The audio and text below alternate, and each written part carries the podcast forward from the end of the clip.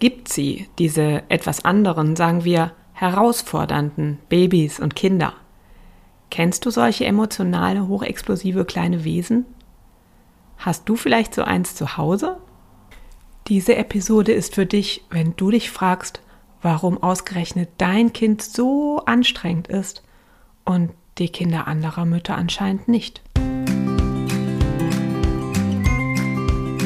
Hallo und herzlich willkommen zum Kraftvollen Mama Podcast. Der Podcast für Mamas, die ihre Kinder zugewandt und bedürfnisorientiert begleiten wollen, auch und gerade in besonders herausfordernden Situationen und das alles ohne die eigenen Bedürfnisse zu übergehen. Mein Name ist Lena Frank und als Mama Coach helfe ich dir dabei, dich auch an der Seite eines sensiblen und emotionsgeladenen Kindes gelassen und selbstsicher zu fühlen, sodass du das Mama-Sein auch wirklich genießen kannst.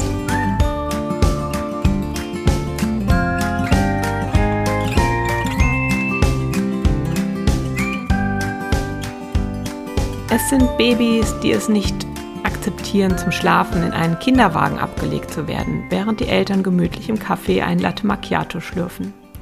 Es sind Säuglinge, die jeden Rückbildungskurs sprengen, weil sie nicht friedlich daliegen und ihrer Mama bei ihren Übungen zusehen wollen.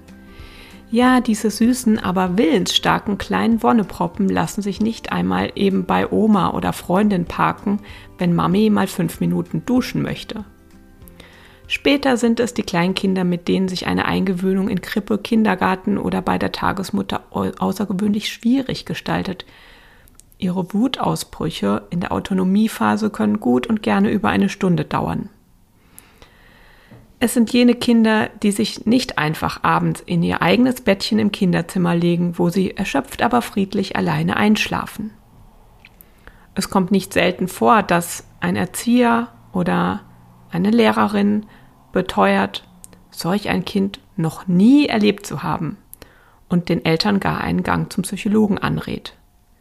Ganz sicher aber finden sich Menschen, sei es Oma Gerda, Nachbarin Simone, die Eltern von Franz aus dem Kindergarten oder einfach irgendwelche Leute an der Supermarktkasse, die entrüstet mit den Köpfen schütteln, weil die Eltern hier ganz offensichtlich in der Erziehung versagt haben.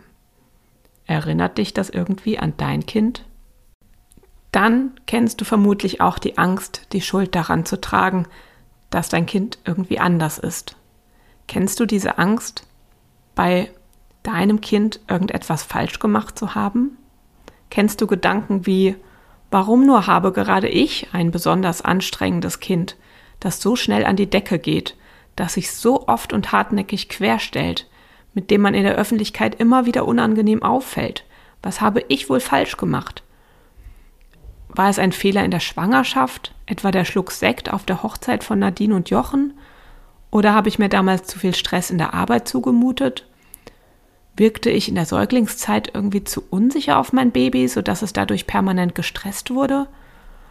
Hätte ich vielleicht einfach früh ein Schlaftraining mit meinem Kind durchführen, es damals schneller zur Beikost antreiben oder ihm von Anfang an konsequent Grenzen setzen sollen? Oder kommt es daher, dass ich manchmal selbst wütend werde und mein Kind anschreie und sogar grob anfasse, so dass es jetzt traumatisiert ist? Unzählige Mütter machen sich solche oder ähnliche Gedanken und fühlen sich schuldig, weil ihr Kind von der Norm abweicht. Und sie fühlen sich damit alleine.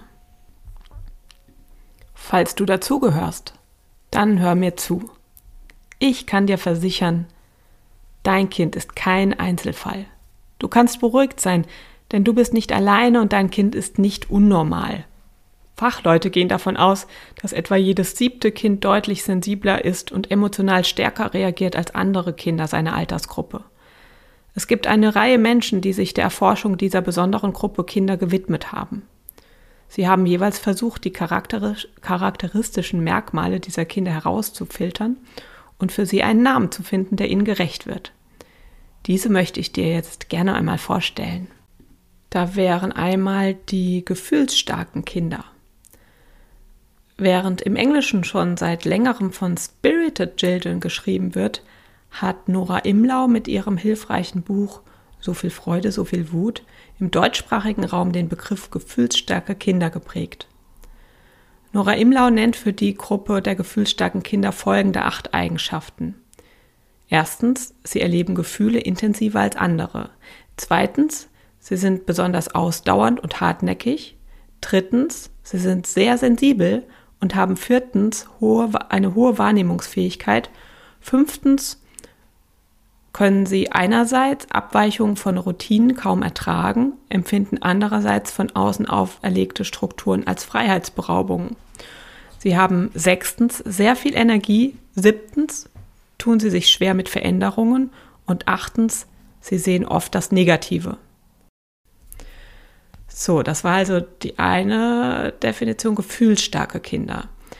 Dann äh, gibt es noch die autonomen oder selbstbestimmten Kinder nach Jesper Juhl. Denn auch Jesper Juhl ist eine besondere Gruppe Kinder aufgefallen, der das Bedürfnis nach Autonomie wichtiger als jenes nach Kooperation zu sein scheint und die er deshalb als autonome Kinder oder selbstbestimmte Kinder bezeichnet hat.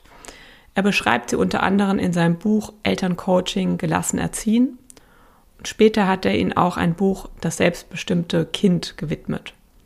Oft haben diese Kinder schon, wenn sie zur Welt kommen, einen reifen Gesichtsausdruck und wollen keinen Körperkontakt, der nicht von ihnen ausgeht. Sie besitzen von Anfang an einen starken eigenen Willen und lassen sich nicht manipulieren. Es hilft nicht, diesen Kindern zu drohen oder sie zu bestechen. Sie sind vollkommen bei sich, aber dafür auch ab und zu sehr einsam. Autonome Kinder sind allergisch gegen pädagogisches Verhalten. Sie nehmen ihre Grenzen absolut ernst, geben sie auch nicht ihren Eltern gegenüber auf, um Liebe und Fürsorge zu erfahren. Natürlich wollen auch sie geliebt werden und sich geborgen fühlen, jedoch wollen sie die Kondition hierfür selbst bestimmen dürfen. Hilfe von Erwachsenen nehmen sie nur an, wenn diese unaufdringlich und ohne Manipulation angeboten wird. Sie willigen nur dann in etwas ein, wenn sie die absolute Wahlfreiheit haben. Sonst stellen sie sich dagegen. Dann gibt es noch die Gruppe der High-Need-Kinder. Insbesondere für Säuglinge hat Dr. William Sears mit seinem Buch The Fussy Baby Book den Begriff High-Need-Baby geprägt. Das sind Säuglinge, die besonders ausgeprägte Bedürfnisse haben. Dafür nennt Sears zwölf Kriterien.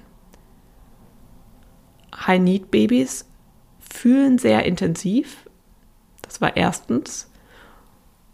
Und diese Gefühle bringen sie auf eine ebenso intensive Art zum Ausdruck, etwa durch häufiges und lautes Schreien oder eine starke Körpersprache. Sie sind zweitens hyperaktiv, das heißt sowohl ihr Hirn als auch ihr Körper ist stets aktiv. Für die Eltern sind sie drittens sehr anstrengend, da sie einen großen Aufwand betreiben müssen, um das Baby zufriedenzustellen. Diese Säuglinge müssen viertens häufiger gefüttert werden und verbringen deutlich mehr Zeit an der Brust der Mutter als andere Kinder. High-Need-Babys sind außerdem sehr fordernd, das war fünftens. Wenn sie etwas wollen, dann sofort und sie dulden dabei keine Alternativen. Bekommen sie nicht, was sie wollen, dann beschweren sie sich lautstark und ausdauernd. Ein Baby mit diesen besonderen Bedürfnissen wacht sechstens häufig auf und schläft generell wenig. Es scheint ständig siebtens unzufrieden zu sein. Es ist sehr schwer für die Eltern zu erkennen, was es gerade braucht. Das Leben mit High-Need-Babys ist achtens unberechenbar. Was gestern funktioniert hat, stellt das Kind heute noch lange nicht zufrieden. Diese Babys sind gegenüber Umweltreizen neuntens äußerst sensibel fühlen sich in vertrauter Umgebung in der Regel wohler. Zudem, zehntens, lassen sich High-Need-Kinder nicht ablegen. Sie wollen am liebsten immer am Körper getragen werden, denn da fühlen sie sich sicher und können dennoch an der Welt teilhaben. Elftens, zum Einschlafen benötigen diese Babys die Hilfe ihrer Eltern, da sie sich noch nicht selbst beruhigen können. Außerdem sind High-Need-Babys zwölftens besonders anhänglich gegenüber ihrer primären Bezugsperson und protestieren lautstark gegen den Versuch einer anderen Person, sie zu betreuen. Mütter solcher in Anführungsstrichen mehr als anstrengenden Kinder können aus der persönlichen Erfahrung von Dr. Sears Mut schöpfen. Denn Dr. Sears berichtet, dass seine Frau und er zunächst drei pflegeleichte Kinder hatten. Wenn Eltern sich in seiner Sprechstunde über ihre anstrengenden Kinder beklagten, dachte Dr. Sears insgeheim, dass diese Eltern übertrieben oder überempfindlich seien. Schließlich kannte er sich als Vater von drei Kindern mit Babys gut aus. Doch dann kam das vierte Baby und alles war anders. Sogar das so erfahrene Ehepaar Sears wurde unsicher und zweifelte an seinen elterlichen Fähigkeiten. Und daher liegt Dr. Sears die Botschaft so am Herzen, es ist nicht die Schuld der Eltern. Das besondere Verhalten des Kindes liegt in dessen Temperament begründet und nicht im Verhalten von Mutter und Vater. Dr. Sears geht es in seiner Analyse um Babys. Doch ändert sich mit dem Alter des Kindes ja nicht unbedingt das Temperament. Und das Kind lernt zwar, sich anders auszudrücken und es wird andere Bedürfnisse entwickeln. Was bleibt, ist der besondere Bedarf an Zuwendung und der Drang des Kindes, diese lautstark und hartnäckig einzufordern. Dann äh, gibt es noch die Kategorie der hochsensiblen Kindern. 15 bis 20 Prozent aller Kinder gelten als hochsensibel. Sie nehmen sehr viele Reize über ihre Sinne auf, neigen zum Grübeln, sind sehr einfühlsam und erleben Gefühle besonders intensiv. Dadurch fühlen sie sich häufig überfordert und reagieren sehr ängstlich auf laute Geräusche, unbekannte Menschen und Situationen. Wie Nora Imlau erläutert, sind gefühlsstarke Kinder auch als hochsensibel einzustufen. Wobei andersherum nicht jedes hochsensible Kind auch die rebellischen Züge an den Tag legt, die so typisch für gefühlsstarke Kinder sind. Ja, was jetzt hier deutlich geworden sein sollte, ist, es gibt verschiedene Begriffe, die nicht unbedingt ein identisches Phänomen beschreiben, aber einen großen Überschneidungsbereich aufweisen, meiner Meinung nach. ähm, ja, hervorzuheben ist, Nora Imlau lenkt in ihrer Analyse und ihrer Begriffswahl den Blick auf die Stärken der Kinder.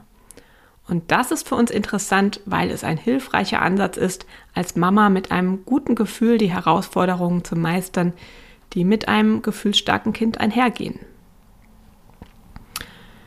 So, jetzt möchte ich noch darauf eingehen, auf die Frage, ja, was ist denn jetzt mit Diagnosen wie ADS, ADHS, Autismus und so weiter? Also, was ist, wenn du findest, dein Kind passt gut in die genannten Kategorien? Und du würdest das vielleicht als gefühlsstark, autonom, selbstbestimmt oder high need oder auch hochsensibel bezeichnen. Und dennoch bereitet dir das kindliche Verhalten irgendwie Sorge und du fragst dich, ob nicht auch noch etwas anderes dahinter stecken könnte. Vielleicht hat dir ja auch schon jemand geraten, dass du mal mit deinem Kind einen Psychologen aufsuchen und es testen lassen solltest. Und ich bitte dich, höre da einfach immer auf dein Bauchgefühl. Wenn du das Gefühl hast, irgendwas stimmt nicht, dann lass es bitte abklären. Nur weil dein Kind gefühlsstark ist, ist nicht auszuschließen, dass es nicht zusätzlich noch einer sorgfältigen Diagnostik bedarf. Nutze gerne die Möglichkeit, dich hier von entsprechenden Experten beraten zu lassen. Es kann durchaus hilfreich sein, wenn das Kind eine Diagnose wie ADHS oder Autismus-Spektrumsstörung ähm, erhält. Denn dann stehen euch auch entsprechende Hilfen zu. Das Kind erhält vielleicht einen Nachteilsausgleich in der Schule oder ihr bekommt eine therapeutische Begleitung. Und dazu kommt, dass du dann einige Verhaltensweisen deines Kindes dir selbst noch besser erklären kannst. Und also einfach dadurch, dass du dann weißt, dass das Gehirn etwas anders strukturiert ist als bei anderen Kindern. Also noch zusätzlich anders als schon bei gefühlsstarken Kindern im Vergleich zu, ähm, ich sag mal, Durchschnittskindern. Und dann kannst du noch besser, noch einfühlsamer auf dein Kind eingehen, so wie es ist. Also, ich finde, es ist immer gut, Klarheit zu haben. Okay, ich möchte jetzt noch mal kurz zusammenfassen. Wenn du dein Kind als besonders anstrengend empfindest, liegt es nicht daran, dass du etwas falsch gemacht hast, Manche Kinder sind einfach so. Verschiedene Experten haben Gruppen von Kindern beschrieben, die sie durch relativ ähnliche Kriterien definieren. Da wären die gefühlsstarken Kinder nach Nora Imlau. Da wäre die, wären die autonomen oder selbstbestimmten Kinder nach Jesper Juhl. Da wären die High-Need-Kinder, die Dr. Sears beschrieben hat. Oder auch hochsensible Kinder. Und wenn du das Gefühl hast, dass dein Kind zumindest einer der Kategorien gehört, dann ähm, hör unbedingt die nächste Episode, denn da wird es darum gehen, was kannst du denn jetzt damit anfangen mit diesem Wissen? Wie kannst du damit umgehen, dass dein Kind ja in diese besonderen Kategorien gehört? Wie kannst du euer Leben besser gestalten? Wenn du diese kommende Episode auf keinen Fall verpassen möchtest, dann abonniere doch einfach diesen Podcast und du bekommst diese Episode, wenn sie dann erscheint, automatisch angezeigt. Also, bis dahin, macht's gut und bis bald.